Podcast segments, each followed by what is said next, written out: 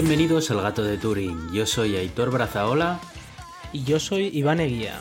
Estás escuchando el episodio 166 y ya estamos de vuelta después de las vacaciones. La verdad es que Se ha hemos hecho un poco estado- largo, ¿eh? Octubre ya. Hemos estado tiempo desconectados, efectivamente. La verdad es que muchas cosas muy variadas durante todo este tiempo y, y bueno, yo, Yo no me he enterado de nada. ¿No te has enterado No de sé qué nada? ha pasado. No sé qué ha pues qué pena, ¿no? Qué pena, porque por lo menos haberlo disfrutado y haberse acordado, si no, no, no sirve de nada. No, no, me, me he acordado de mis historias, pero lo que es la actualidad no me he enterado de nada. Ya, no, la verdad es que yo también he estado bastante desconectado. Pero bueno, también tenía un poco de ganas de reengancharme un poco a esto, ¿eh? Porque se echa, se echa también un poco de menos. Lo que pasa es que estos, estos meses la verdad es que tampoco no sé con qué rellenar la sección de la introducción porque no, he, no recuerdo haber visto nada así ni, ni tengo así ninguna cosa curiosa Yo que comentar, creo, la verdad. creo que antes de que grabáramos, o sea, cuando grabamos el último episodio, todavía existía Twitter. Ojo, ¡Oh! ojo te voy a decir. Ya ¿eh? me lo has recordado. Ojo. Ya me he acordado. Ah. ¿Te acuerdas cuando dije aquello de que yo me voy a quedar en Twitter hasta que, hasta que esto se venga abajo? Pues ya se ha venido. ha ocurrido más o menos. El problema es que las alternativas siguen, siguen sin convencerme, tío. Es que Mastodon es que no, no, no me gusta. O sea, no, no, no está la información de Mastodon allí. eh, no, no tengo ahí a Tito Elon. Ah, mira, mira, eh, hace poco han sido mi cumpleaños, como ya sabes, hablando de Tito Elon. Y me han regalado la biografía nueva oficial de Elon Musk por Walter Isaacson. O sea que. Pero, pero cuando, mm, cuando está aprobada por el, por el propio mm, por la propia persona que, sale ver, ahí, pero- eso no es una biografía, eso es publicidad. Puede ser publicidad, desde luego, pero aún así, ¿sabes? Tengo ganas de leerla porque a sabiendas de que no estoy leyendo una biografía neutral, eh, tengo ganas de saber por lo menos qué burradas ha podido llegar a decir este señor ahí, porque seguro que me lo voy a pasar Eso en muy una bien. que está aprobada, claro. Pero eh, ya solo una me acuerdo que se, se hizo muy famosa por aquello de, de que el tío decidió eh, por cuenta propia eh, parar un ataque militar ucraniano a Rusia en contra de, de su país, que su país es el que está eh, dando armas e inteligencia para que Ucrania esté atacando a Rusia. Y él, pues por, por cuenta propia, decidió que, que no le parecía bien que hiciera ese ataque a Ucrania y decidió pararles el internet para que no pudieran hacerlo. Eso y, leí, sí. y me llamó mucho la atención que va en contra de su propio país. Me, me sorprende que no pueda ser acusado de traición o de cosas así por, por esa historia, ¿no? Porque va en contra de la política Sí, de su país. Luego ya podemos decir Estados lo buena o mala que es así, política, pero. Efectivamente, la, la ley pero claro, patriota sí, tiene mucho que decir en esas cosas. Y que, que es una decisión del país, o sea, la decisión de ese país ha sido apoyar a Ucrania eh, y con armas. No, no es que le estén apoyando moralmente de venga, ánimo, chaval, no, no. Le están mandando armas, están dándole inteligencia para que Ucrania ataque a Rusia. Y este hombre lo ha parado. Entonces me llama la atención que no. Bueno, hubo polémica, pero, pero que este tío esté en la calle me sorprende que no haya sido encarcelado o algo.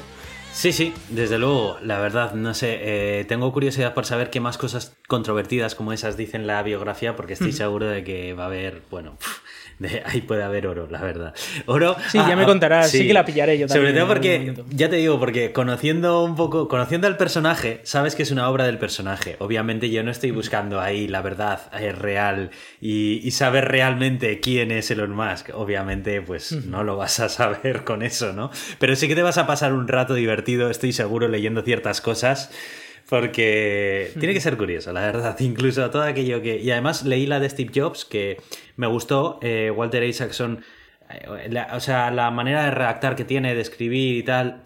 Bueno, luego está. Aparte está el tema, ¿no? De que sí, que es una bi- biografía autorizada y bla, bla, bla, lo que quieras. Pero bueno, dejando a un lado todo eso, la verdad que me gusta la manera que tiene de redactar esta persona y eso, y no sé, me, me gustó.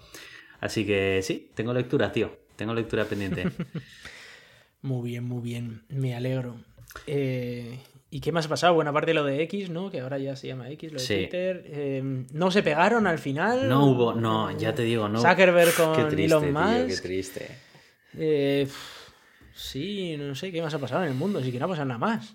Bueno, alguna En cosa. España ha habido cosas de política y así, pero. Alguna cosa Guerras y cosas. Tengo, tengo Sí, la pero- cosa de que se me está olvidando alguna de estos eventos. Ya es que llega un momento en el que te inmunizas, ¿no? Ya llega un momento en el que te dejas Sí. de sorprender. Bueno, salieron los Pierdes nuevos iOS y macOS y estas historias. Sí, pero bueno, más allá de que seas usuario del ecosistema y así, tampoco creo Mm. que le interese a la audiencia de. Ya. No, para mí, en realidad, de todo eso, lo que más me ha gustado es que ahora mi móvil sabe quién es mi perro. Entonces, reconoce a mi perra, ya con eso ya me ha ganado. Ah, pues mira, a mí lo que más me ha gustado ha sido lo de las contraseñas compartidas. Me parece súper top. Porque, a ver, no es algo revolucionario, pero es una de las cosas que me hacían usar un gestor de contraseñas de terceros y ahora pues me puedo ahorrar 60 euritos al año, que es un dineral, ¿sabes? De no tener contratado One Password. Precisamente por eso, por ejemplo. Y... Sí, sí. Que por cierto, One Password ha publicado una de sus librerías que está usando que está escrita en Rust. One Password tiene un, un, equipo de desarrollo muy grande detrás y que colaboran mucho con la comunidad open source. Yo eso lo sé. Porque y con Rust tienden a publicar mucho, en su blog y suelen, sí, suelen publicar mogollón de, de repositorios para, para, que todo el mundo los pueda utilizar y así. La verdad es que sí. No, me gusta mucho la empresa y me gusta mucho el producto, pero son 60 euros al año, amigo, y la economía en casa hay que mirarla, ¿sabes cómo te digo? No, no, no es ninguna broma. No es ninguna broma, porque si solo hubiera que pagar eso, pues ni tan mal, pero... Sí, sí, no, si con eso te pagas casi la mitad de HBO. Pues eso te digo. Así que yo estoy ya últimamente con la política de todo lo que me puede hacer el sistema operativo, para allá que va. Aunque no lo haga igual de bien o que no tenga todas las funciones que tiene la alternativa de terceros o lo que sea, pero mira, chico, no te voy a decir que es gratis porque lo pago dentro del precio de los dispositivos que compro, pero ya está, está ahí, ¿sabes? Ya está pagado, o sea que lo ibas a pagar igualmente. Efectivamente. Y no sé, aparte de eso, la verdad es que no tengo mucho más así que contarte. Así que yo qué sé, ¿por qué no vamos calentando motores y, y vamos mencionando el contacto? Y empezamos ya con el contenido. La verdad es que este episodio tampoco va a ser muy largo, pero yo quería. No lo digas eso muy alto, que luego acabamos hablando de dos horas y media. ya, puede ser, puede ser. Eh, y si luego sale más largo, pues mira, mejor para los oyentes. Pero me interesábamos por, por volver a pillar el ritmillo y por reengancharme, ¿sabes? Que, sí, que otra cosa, pero bueno.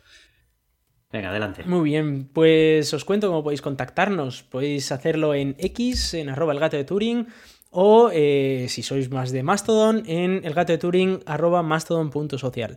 Además podéis enviarnos un email a contacto arroba el gato de Turing.com y tenemos una página en Facebook que es facebook.com barra el gato de Turing. Y además tenemos Euska Digital que nos patrocina, nos hostea nuestros audios y podéis escucharnos en un montón de podcatchers como Podhero, Evox, Apple Podcasts, Google Podcast, Spotify, Amazon Music y luego otros que beben de estas fuentes. Además salimos en la radio Euska Digital los martes a las 7 de la tarde y pertenecemos a la comunidad de ciencia creativa Estenio. Yo soy Aitor, arroba cronosnhz en X, que mal suena. Y yo soy Iván, arroba racican en hackiderm.io. que va mejorando todo esto. ¿eh? Joder, qué, qué fiesta, qué fiesta. Vamos con las noticias. Bueno, pues la primera noticia que traía es eh, una mejora que han implementado los navegadores y los servidores web recientemente, que mm, se llama Encrypted Client Hello. Es eh, un nuevo protocolo para encriptar dentro del estándar de DNS over HTTPS, que para los que no lo sabíais era una manera de cifrar todas tus peticiones DNS para que intermediarios como puede ser tu ISP, tu proveedor de Internet, no pudiera obtener información acerca de los sitios por los que navegas. El DNS over HTTPS, la ventaja que tenía es que utilizaba el estándar ya HTTPS que utiliza esta capa de cifrado TLS para encriptar tu sesión y de esta manera pues puedes navegar sin, sin ver ¿no? esas peticiones DNS que al final es la manera que tiene tu navegador de saber que la dirección que escribes en la barra de direcciones equivale a la dirección IP del servidor al que estás visitando. El DNS over HTTPS estaba muy bien, pero si lo que querías era tener una privacidad absoluta, seguías teniendo un problema, y es que la primera petición que hace tu navegador contra el servidor web para establecer la sesión TLS se hace en claro, porque es, eh, es así, el estándar ahora mismo con, el que funcionan los navegadores y los servidores web funciona de la siguiente manera. Tú quieres navegar hacia, por ejemplo, google.com y tu navegador lo primero que hace es mandarle un mensaje hello contra la traducción del DNS de hello.com.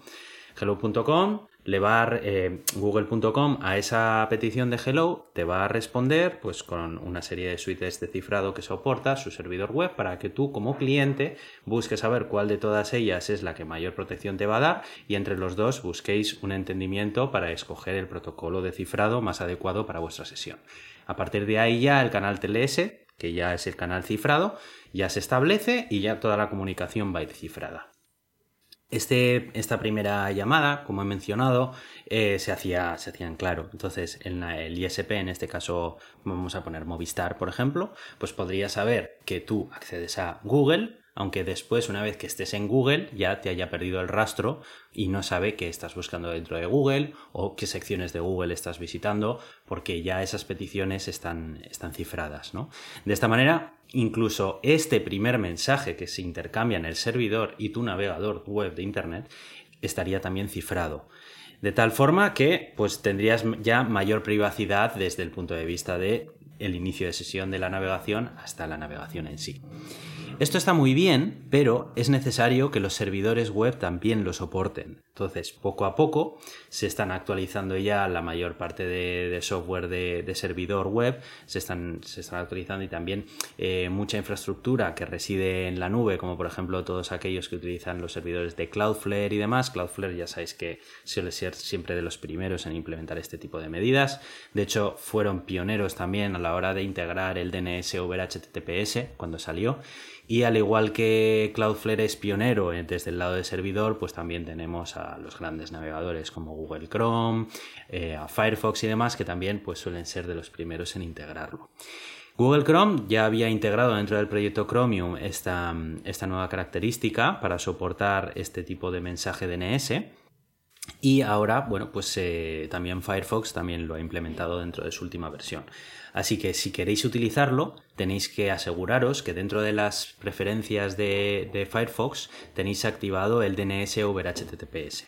No tenéis un ajuste por separado para este Encrypted Client Hello, sino que va al mismo tiempo con la misma opción. Entonces, si queréis aprovecharos de esta ventaja de privacidad que viene con la última versión, activaros el DOH y tendréis esta, esta funcionalidad en todas aquellas páginas web que estén hospedadas en un servidor que soporte esta función es gratis, no añade ningún tipo de latencia a la navegación, es prácticamente imperceptible y la verdad es que no veo el por qué no deberías de activarlo. La verdad creo que son todas ventajas. O sea que, bueno, está bastante bien. Sí, está, está muy bien. Es, eh, para dar un poco de contexto de por qué el primer mensaje estaba sin cifrar. Eh, esto, bueno, viene, viene sobre todo de dos partes. La primera es que tú cuando contactas un servidor no sabes lo que el servidor soporta y el servidor de ti no puede asumir nada tampoco, no sabe lo que tú tienes soportado. Em, eso hoy en día ha cambiado, claro, eso estamos hablando de una época en la que igual casi nadie tenía HTTPS y cosas así, entonces era como, bueno, yo qué sé si este servidor me lo permite, ¿no? Hoy en día ya todos lo, asumen como válido, hay como estándares mínimos de seguridad que, se asume como, como válido, pero había un extra que no se podía resolver tan fácilmente, que era el SNI. Esto yo tuve un debate muy curioso con un profe mío del máster eh, que decía que en una misma IP no podías tener dos páginas web. ¿eh? Tú tenías una página web y no podías tener que, por ejemplo, yo que sé, facebook.com y google.com estén las dos en la misma IP.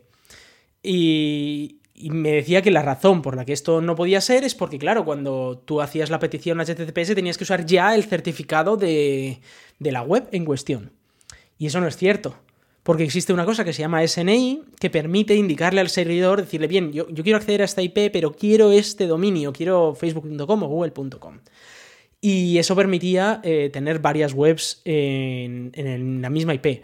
Yo sabía que mi profesor estaba mintiendo porque yo tenía varias webs en la misma IP. me, sorprendía, decía, pues yo solo tengo un servidor, solo tengo una IP y tengo como siete páginas ahí. O sea que algo lo que me dice mi profe no es verdad y luego me enteré del tema del, SNI. Entonces, eh, con Encrypted Client Hello te evitas el tener esa información gracias a este nuevo estándar que permite cifrar ese primer contacto y, así em, lo que tú dices, tu ISP o quizás un man in the middle, ¿no? que, hubiera alguien que te hubiera hackeado la conexión, eh, digamos NSA o quien sea, no pudiera saber el dominio al que te estás conectando. Esto luego es muy entrecomillable porque sí que ven la IP a la que te conectas. Esa te la comes sí o sí, porque el protocolo es TCP/IP y por mucho que al TCP le pongas TLS, eh, la IP te la comes. Y a pesar de que, bueno, hay algunos que como yo no queremos pagar dos IPs para tener siete webs, hay empresas como Google que tiene 15 IPs para la misma web. Entonces, eh, claro, y esas 15 son 15 que se sabe de, lo que son, ¿no? Igual hasta saben si es para mapas, o saben que estás viendo el buscador, o saben que estás usando lo que sea. Entonces, aún así, sí que pueden saber qué páginas usas. Esos son metadatos que estás dando al, por ahí que, bueno, pues los usarán como buenamente quieran, ¿no? Pero sí que pueden saberlo, por ejemplo, si accedes a una web que está o prohibida o que no es. o que está relacionada con cierta gente que no le gusta al gobierno, por ejemplo, ¿no? Entonces lo, pueden saber. Eh, dependiendo de tu gobierno, pues te puedes imaginar. Y, y entonces, pues sigo diciendo que a veces es más útil usar VPNs o usar, eh, dependiendo del caso, incluso la red Tor, aunque hay que tener en cuenta que la red Tor la han machacado mucho últimamente. Claro, en el momento en el que utilizas la red Tor hay, hay, un impacto en el rendimiento de la navegación muy, muy grande y aparte te genera muchas molestias desde el punto de vista de que... pero ha mejorado muchísimo esto. Ha ¿eh? mejorado, bueno, yo hace tiempo que no el utilizo... Tor Browser ahora... el Tor Browser, pero estamos hablando de, de, un nivel de privacidad no tan, no tan heavy, ¿no? Eh, realmente, si, si quisieras también mantener alejado a tu ISP o a cualquier intermediario en tu conexión de conocer las direcciones IP con las que tú estás negociando eh, la navegación HTTPS, eh, claro, ya deberías de pensar en utilizar un túnel VPN. Pero aquí también hay otra cosa y es que no por el hecho de ser una VPN indica que ya nadie esté mirando tu tráfico. Eh, cuidado con esto, porque hay mucha equivocación. Eh, la VPN no deja de ser un túnel cifrado y entras por un lado y sales por el otro. Si te fías de la persona que, o la entidad que gestiona al otro lado, fantástico. Pero es muy importante eso, porque hay muchas empresas VPN que ahora hay un boom con las empresas VPN y no se explica bien en la publicidad porque son conceptos, en mi opinión, muy técnicos, explicados de manera extremadamente simple para gente que realmente no comprende lo que es una VPN y que están utilizando el dinero que cobran de sus propios suscriptores por, por el servicio y además están utilizando la información de navegación de esos usuarios de ellos a los cuales les están vendiendo un servicio privado también para obtener beneficios. Entonces, ojo con las VPNs, porque eh, una VPN no es más que un túnel cifrado hacia un sitio. Lo que te tienes que asegurar es que el sitio por el cual sales a Internet tiene una política de privacidad que esté a la altura de tus expectativas. Porque luego hay otras que es todavía peor, que son VPNs gratuitas. Tú, tú, pregúntate, cuando montas una infraestructura VPN y la ofreces al público de forma gratuita, ¿de qué manera estás rentabilizando eso? Porque cuesta pasta, ¿eh? Cuesta pasta montar la infraestructura necesaria como para poder ofrecer un servicio al público de navegación VPN a través del punto que estás gestionando tú. O sea, de algún lado sale el dinero, no nos olvidemos nunca. No, la verdad es que eh, aquí, la verdad es que no, no, sabía si decirlo, pero voy a recomendar ProtonVPN. Yo uso ProtonMail desde hace mucho tiempo y, les conozco a esta gente, incluso tengo compañeros que trabajan ahí. Y sé que usan una VPN sin logs, que se llama.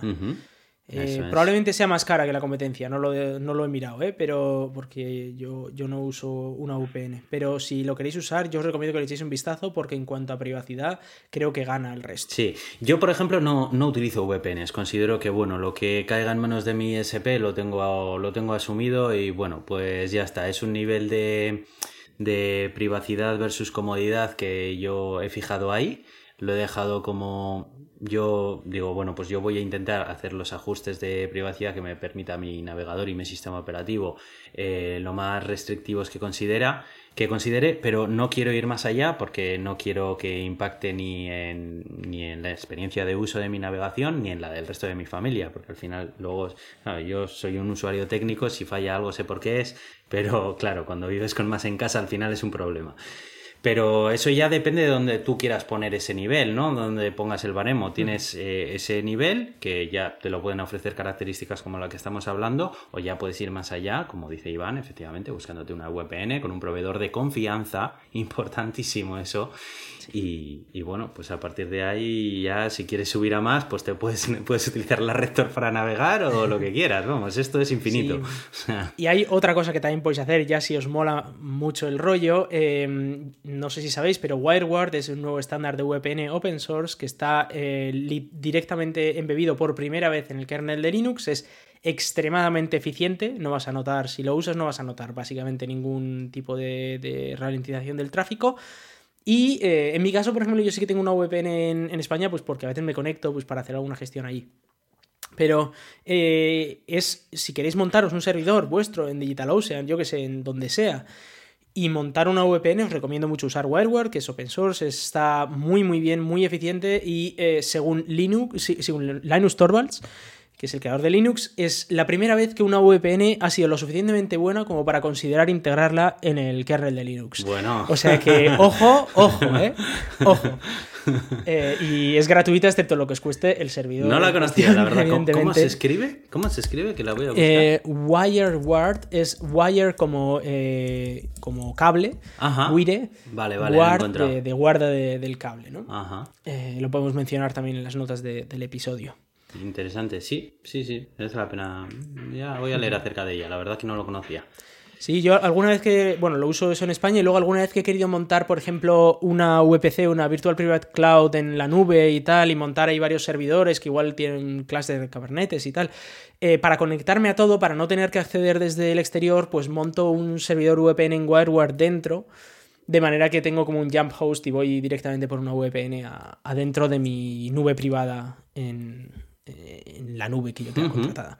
Entonces suele ser, eh, suele ser bastante chulo en ese sentido poder usar eh, WireWare porque es que va finísimo, o sea, va muy muy bien. Tiene integración directamente con macOS, por cierto, y con iOS en nuestro caso. Le, le, das al botoncito y ¡pum! se te conecta. Y estoy esperando que la pongan para la tele, que es indignante que, que no han puesto todavía el paquete para la tele. Pero para este protocolo, porque tengo entendido para que... Este protocolo. Ah, vale, vale. Sí que metieron ajustes de VPN, pero todavía no soporta esto. Vale, vale. Eso, o sea, eh, claro, tienen los ajustes de VPN, la, tele de, Mac, pero necesitas una aplicación de VPN que esté usando esas ah, nuevas APIs. Vale. Entonces, eh, la aplicación de WireWare no se ha actualizado para soportar la tele todavía. Vale, vale, vale. Indignado me tienen. Bueno, es lo que hay. Habrá que mandarle un email a Tim Cook a ver qué pasa con esto, tío. Como mínimo. Bueno, pues nada, ese, esa ha sido la noticia friki del día y ahora vamos con el espacio porque viene otra también. Claro, porque esto no es friki, esto ya es generalista, noticias generalistas. Vamos a empezar. Eh, no sé qué político ha dicho que... Pues anda, que la cobertura generalista de la de Space, anda que no ha sido la risa, ¿sabes? Ya lo estuvimos sí, hablando. Es que ni la he visto. Bueno, no, ah, bueno, anteriormente sí. Sino anteriormente. Ya lo comentamos cuando hicieron. bueno, eh, comenta, ha comenta historias, un poco, sí. Bueno, a ver, la, noticia es la siguiente: que la empresa española Pled Space se hace historia con el primer lanzamiento del Miura 1. Y cojo el titular tal cual de Daniel Marín porque es muy bueno y muy representativo de lo que ha ocurrido. Eh, estamos hablando de historia de la, exploración espacial española. Eh, clarísimamente, vamos, indubitablemente esto es historia. Y es que por primera vez eh, se ha lanzado un cohete de combustible sólido desde España. Encima, por primera vez ha sido una empresa privada. no sé si he dicho combustible sólido o líquido, pero es líquido. Y eh, ha funcionado, sorprendentemente, eh, ha funcionado. Bueno, no tan sorprendentemente porque es verdad que los chavales que están detrás de esto eh, son unos cracks de la ingeniería y, controlan mucho lo que están haciendo, saben lo que están haciendo. Y si consiguen la financiación van a llegar muy lejos, de reconocerlo. Entonces, bueno, es el Miura 1, del nombre ya hablamos en el pasado, así que no lo vamos a mencionar de nuevo. Em, y bueno, el número uno este es porque tiene un solo motor. Están usando una nomenclatura muy parecida a SpaceX, eh, que tenían el, Falcon 1, luego el Falcon 5 y luego el Falcon 9, ¿no? Eh, el, 1 es, digamos, una, prueba. Este, con un motor es, básicamente están haciendo una prueba de que saben hacer un cohete. Están intentando demostrar, con el presupuesto que tienen, que son capaces de hacer un cohete. Y esto lo han demostrado. Han lanzado un cohete, ha alcanzado 46 kilómetros de altura, eh, lo apagaron un poco antes eh, para, por tema de, trayectoria y tal, y, fue un poquito más, eh, más baja de lo, de lo que en un primer momento esperaron. Es verdad que tuvimos que esperar bastante porque hicieron un intento antes de verano, bueno, un par de intentos antes de verano y luego lo tuvieron que parar no porque no pudieran, sino porque les dijeron que no lo hicieran por tema de turismo y tema de incendios. Eh, ya sabemos que en el sur de España, y esto se lanza desde Huelva, pues la situación de agua y de incendios está siendo terrible en los últimos años, pero terrible, terrible. Y les pidieron que, hombre, pues si lanzar un cacharro que puede explotar muy fácilmente, es mejor hacerlo en octubre, por ejemplo, en septiembre. cuando ya pues esté un poco más relajado y las temperaturas solo sean de 35 grados en lugar de 76 o algo así, como ¿eh? debían ser en esa época. Más o menos. Entonces, eh, bueno, el, cohete en sí es, un cohete no muy grande si lo comparamos con otros como el Falcon y cosas así, ¿no? Pero eh, cumple su, su, funcionalidad y es que consigue alcanzar eh, una altura que en teoría podría llegar a ser si hacen un lanzamiento directamente vertical de, de más de 80 kilómetros, con lo cual alcanzaría la barrera del espacio según los americanos, pero no la barrera del espacio según los europeos. Eh, pero en cualquier caso se puede modificar y parece ser que van a hacer un, segundo eh, Miura 1 para, bueno, hacer otra prueba de lanzamiento.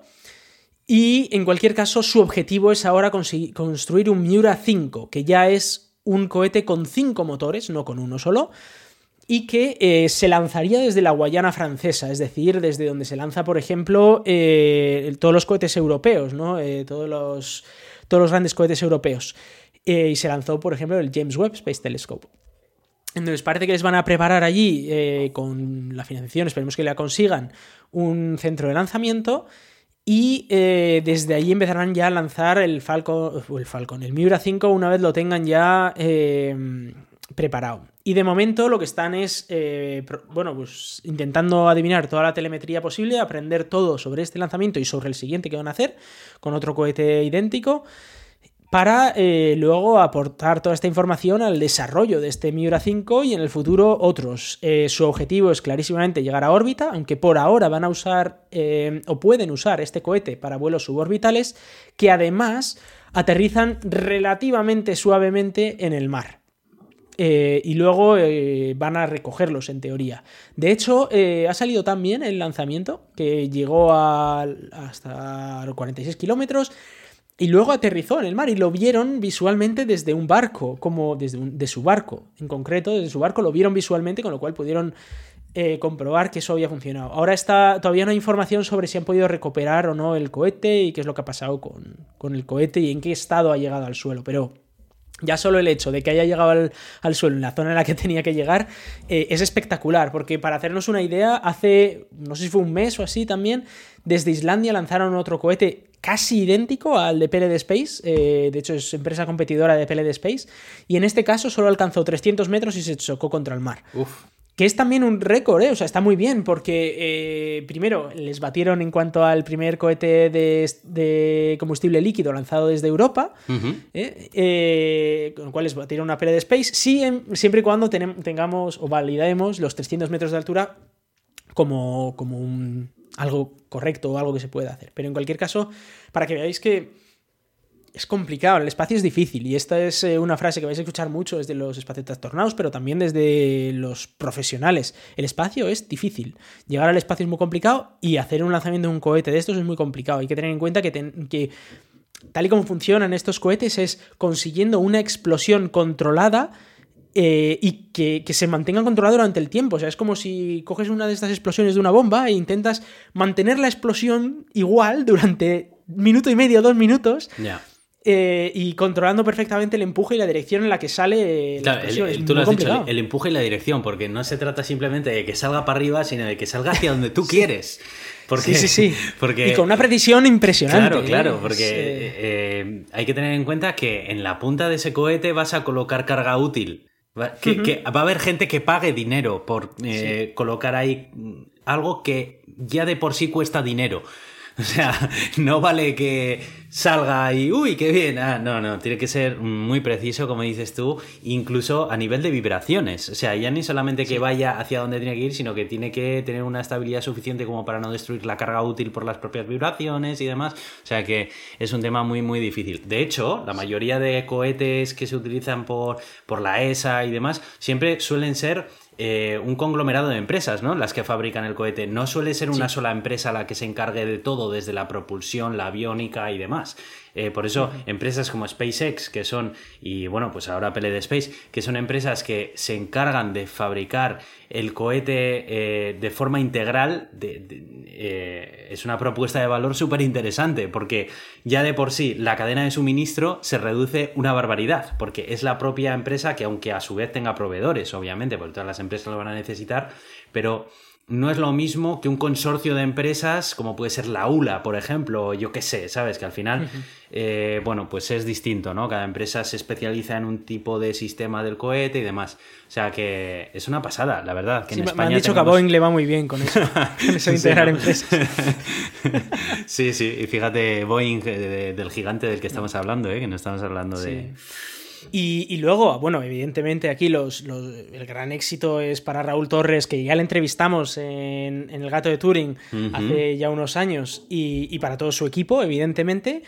Y yo también, la verdad es que quiero decir que este éxito es para toda la comunidad de, eh, de españoles que pagan sus impuestos porque gran parte de la financiación de PLD Space ha venido de impuestos en España y ya no solo eso, sino que el INTA, que es de donde se ha lanzado, es, de, es público y, bueno, que, a toda esa gente que, ha decidido pagar sus impuestos en contra de lo que está de moda, pues eh, también es un éxito para, todos. Y por eso es importante también el hecho de remarcar que es español el cohete, que es un cohete que va con una bandera española más grande que mi casa y, eh, que ha despegado y que ha funcionado. O sea que la verdad es que de hecho, me gustaría, me gustaría recordar un poco, porque ese, bueno, Iñaki Acherandio, un oyente nuestro, nos ha escrito por Twitter esta semana pasada eh, diciendo, aún recuerdo cómo desde el gato de Turín le hicisteis una entrevista hace años a Pele de Space. Con el logro de hoy supongo que en el próximo programa comentaréis algo del tema. Obviamente no podíamos pasar este episodio sin comentarlo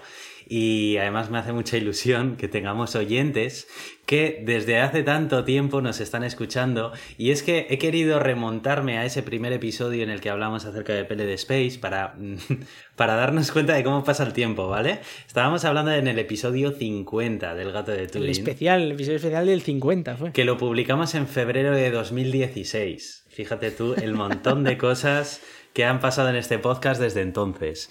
En 2016 estábamos entrevistando a Raúl Torres, era el CEO de PLD Space, cofundador de PLD Space, que era una empresa que ya de por sí estaba dando mucho que hablar a pesar de que todavía no habían conseguido tener un prototipo de lanzador funcionando. Ahora estamos aconteciendo al primer lanzamiento del primer producto de esta empresa y bueno, pues, pues ahí estaba, ¿no? Ahí estaba, o sea que, que, bueno, yo creo que también un punto para el gato de Turing por saber ver el talento donde tiene que estar, ¿no?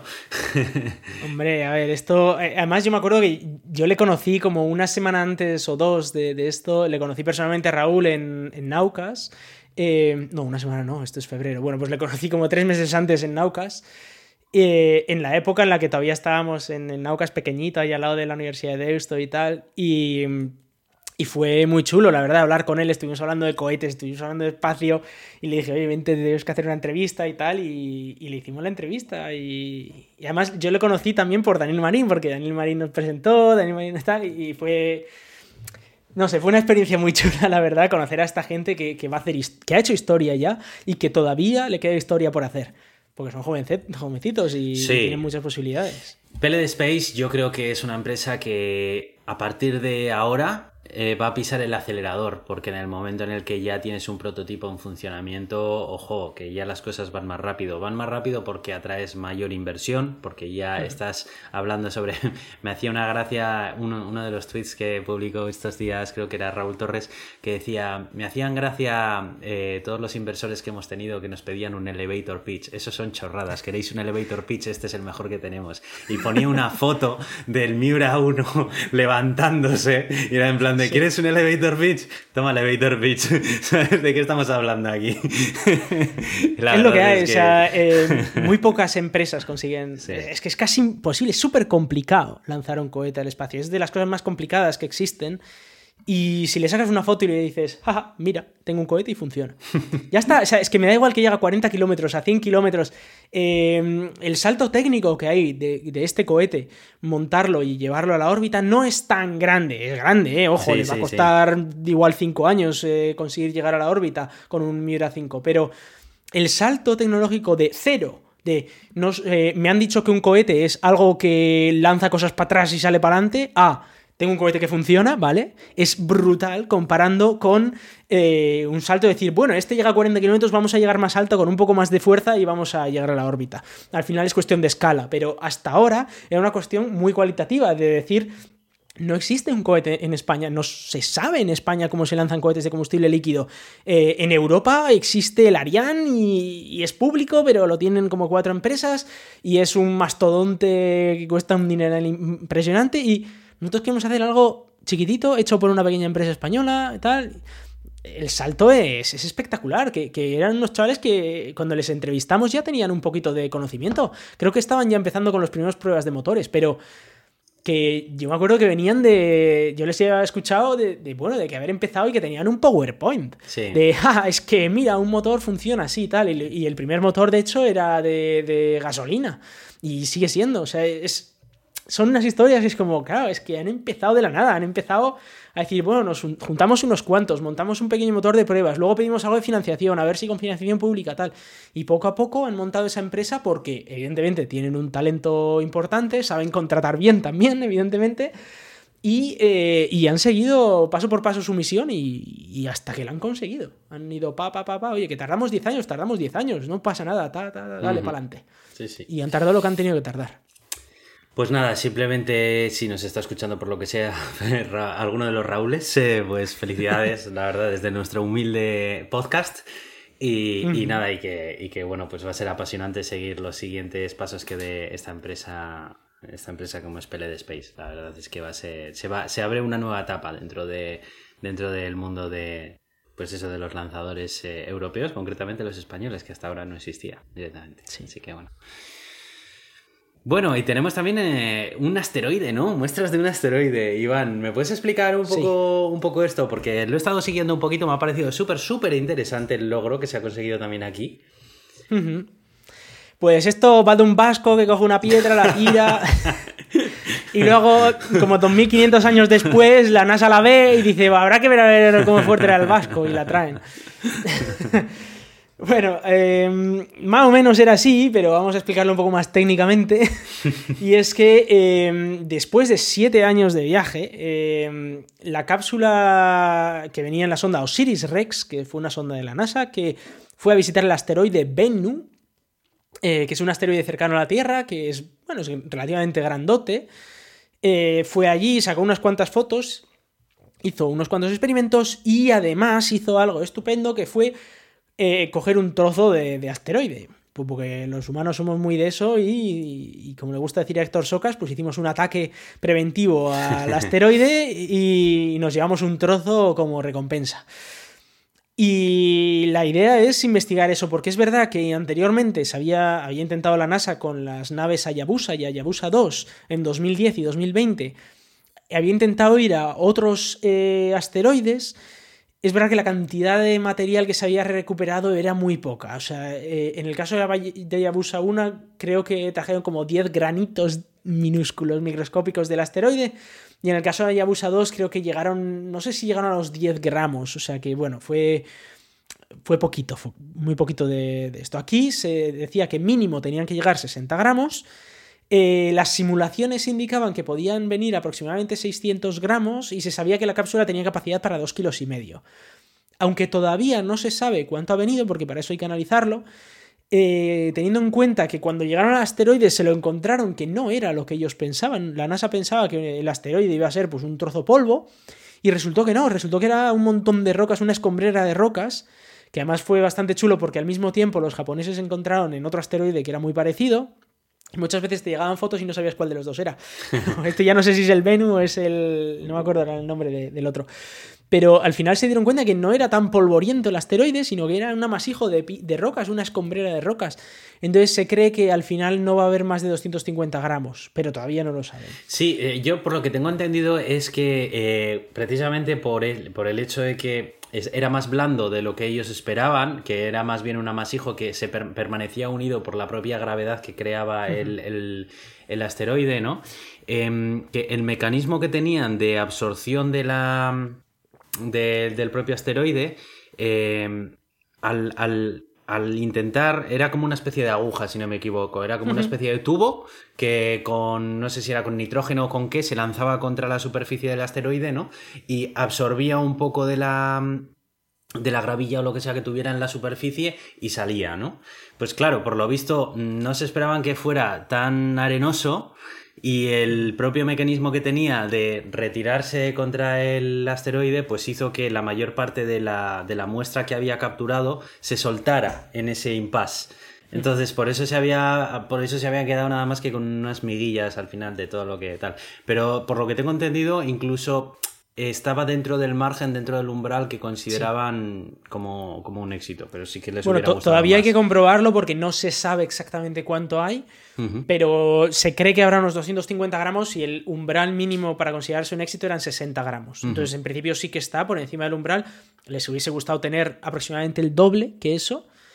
Eh, pero bueno, que. en- a ver, el vídeo es muy chulo cuando. cuando bueno, vídeo, eran fotos, pero eh, parecía como un vídeo cuando adquirieron la, la muestra porque tenían.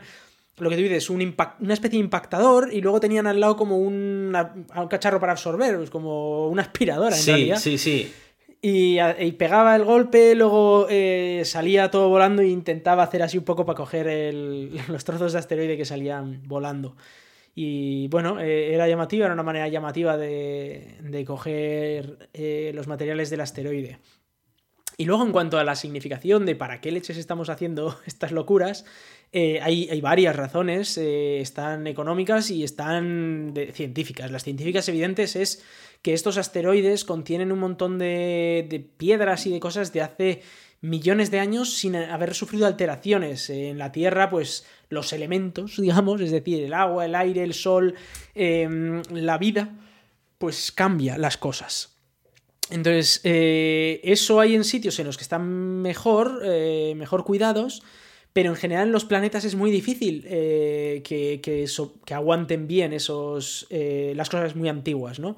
En la Luna, por ejemplo, aguantan mejor, pero en la Luna recibe mucha radiación, bueno, hay, hay diversas cosas.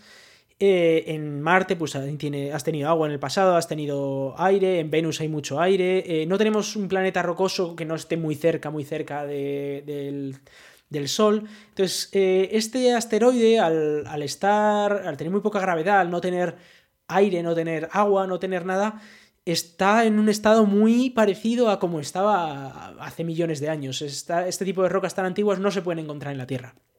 Entonces puede ser muy útil para descubrir lo que ocurrió eh, desde que se formó ese asteroide, lo cual es, está muy bien porque nos da una escala de tiempo que en la Tierra no puedes tener. En la Tierra puedes tener un poco escalas de tiempo cercanas o de la superficie puedes saber algunas cosas, pero la mayoría de cosas antiguas se borran.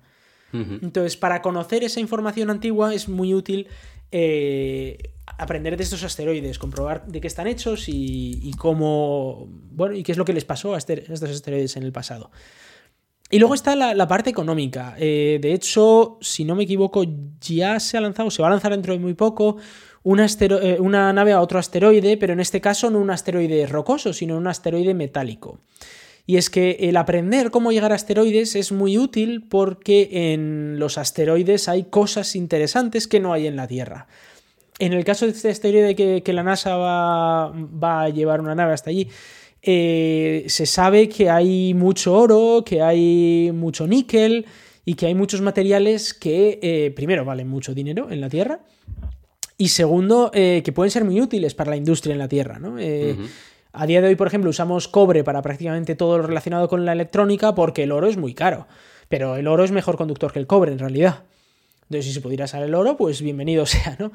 Eh, había. Bueno, entonces, esta idea de llegar a asteroides, primero, nos puede ser útil porque podríamos hacer minería en estos asteroides, y de hecho, esa misión que comento pues, va a ser de minería para comprobar a ver si se puede hacer. Y luego es muy gracioso porque. eh, Claro, en cuanto hablas de, de este tipo de cosas, te, te vienen eh, todos los economistas a decir que no puedes hacer esta barbaridad porque eh, se acaba la economía en la Tierra, claro. Eh, de hecho, estaban hablando de que el, el asteroide este, el que van a revisar. Creo que te NASA- refieres a Apophis, ¿verdad? Porque Apophis, de hecho va a ser, este era Osiris Rex, la misión era. Osiris Rex y ha sido rebautizada. De hecho, es la misma misión, es la misma sonda que ahora va a ir a, al- al Apophis, que la van a renombrar como eh, Osiris Apex. Ah, vale. Eh, No, Apex, Apex. Rex o así, algo así, eh, vamos, que ahora se llama Apex algo, no, no estoy seguro del nombre, pero es el mismo, es el mismo aparato. Vale, vale. Pues eh, eso, quieren llegar allí con la idea de aprender cómo llegar a asteroides y cómo podríamos hacer minería en asteroides. Y ya dicen los, dicen los economistas que aquí es, más o menos hay como un trillón de dólares en oro, por ejemplo, que si por lo que sea, pues supiéramos cómo coger ese oro y traerlo a la Tierra, eh, claro, toda la economía en la Tierra se basa principalmente en el oro, en, el valor del oro, en, esa, en que no hay mucho oro y por lo tanto pues le damos un valor que no tiene. Y si de repente aparecen no sé cuántos trillones en oro, pues de repente el oro no vale nada y la economía mundial se va al carajo, porque aunque es verdad que hay países que hoy en día ya no usan el oro, pero Estados Unidos antiguamente, por ejemplo, tú tenías dólares, pero tú podías pedir que esos dólares te los cambiaran por oro. Y, claro, si el oro no vale nada, pues el dólar no vale nada, por ejemplo, ¿no? Eh, en ese ejemplo. Pero bueno, eh, más allá de lo llamativo de, la economía, eh, un gran logro para la NASA y bueno, la verdad es que la NASA funciona bien en este sentido, está consiguiendo grandes logros y hay grandes misiones preparadas para el futuro, así que bueno, espero que espero que puedan seguir con, con su ritmo. Pues sí, pues sí, la verdad es que es muy interesante por eso, por todo lo que has dicho, que también se, ha estudiado el origen de la vida eh, por más de un... Creo que en el primer asteroide del que estabas hablando, si no me equivoco, era Ryugu, ¿puede ser? Sí. Ryugu, ¿verdad? bueno, pues el nombre, sí, tengo entendido que en las muestras que recuperaron de Ryugu encontraron restos de ARN que eran parte del ADN que, que tenemos los seres vivos en la Tierra. Eh, bueno, no sé si lo he dicho bien, pero era algo así, era algo que daba sentido, ¿no? Al sí, encontraron aminoácidos que se usaban para crear los nucleótidos de ARN. Efectivamente, eh, no ARN porque ARN ya es muy compleja y para tener ARN necesitas vida. Pero sí que tenías ya los nucleótidos necesarios eh, para, para, fabricar eso. Es decir, que, que se puede ver que sí que existían en el pasado todos los elementos necesarios para que luego eso evolucionara en vida. Eso es. Eh, nos falta todo ese paso, ¿no? De, vale, tenemos los, materiales, cómo se crea la vida de los materiales, pero por lo menos sabemos ya que había materiales. Claro, fue un gran descubrimiento desde el punto de vista de que de esta manera sabemos que los asteroides son un, vehículo a través del cual puede viajar la vida a través del cosmos y que muy probablemente pues eh, los asteroides jugaron un papel fundamental en el desarrollo de la vida en el planeta Tierra. Eso fue, desde el punto de vista científico, el eh, verificar una teoría como esa eh, con hechos y con pruebas, pues, pues sienta las bases de la investigación en ese campo, ¿no? Entonces es muy, muy interesante todo lo que pueda venir desde ahí.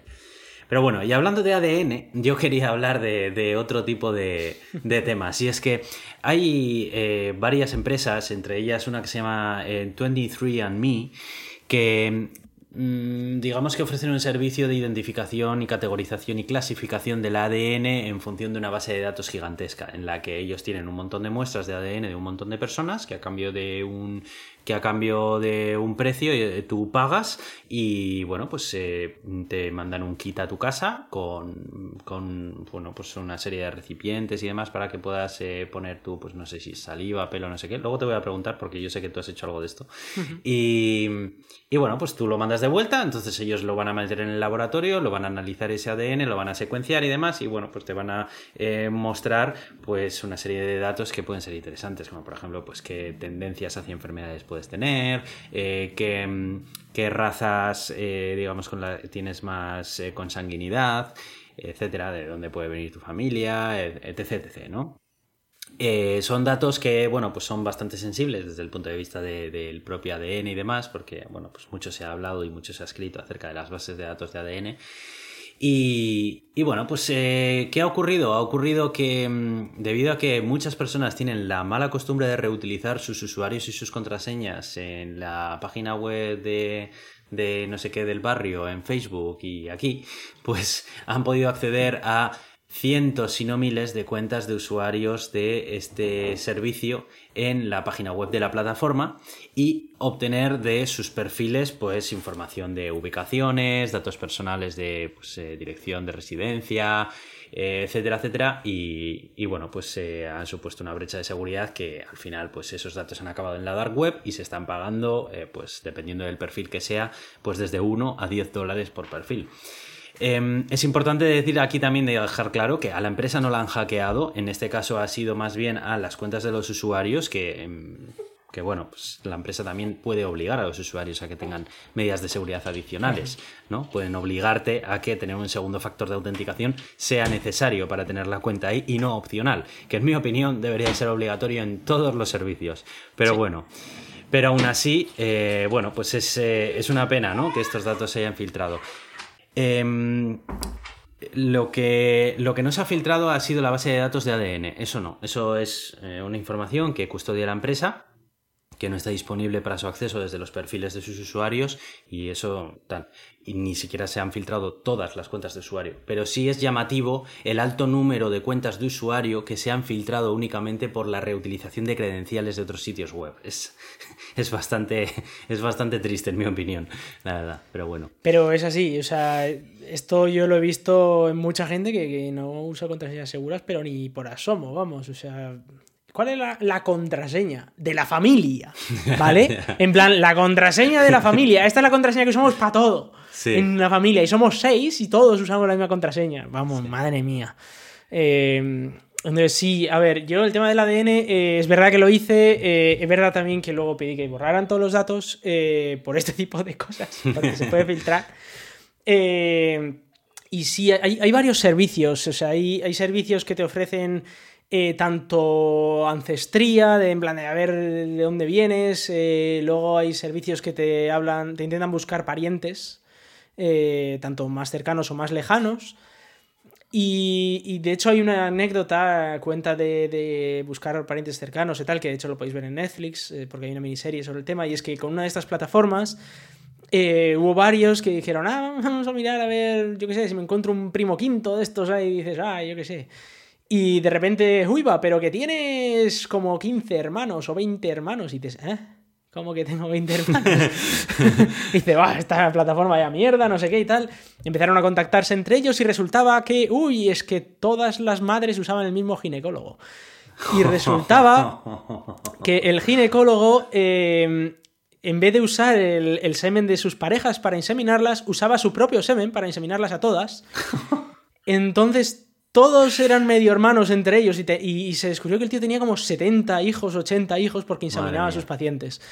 Entonces, em, la verdad es que es llamativo que, se pueda descubrir así. Eh, también, como tú dices, existen em, maneras de, bueno, digamos, predeterminar o saber que tú tienes predisposición para ciertas enfermedades genéticas o que están influenciadas por la genética, con lo cual, en algunos casos puede llegar a ser útil.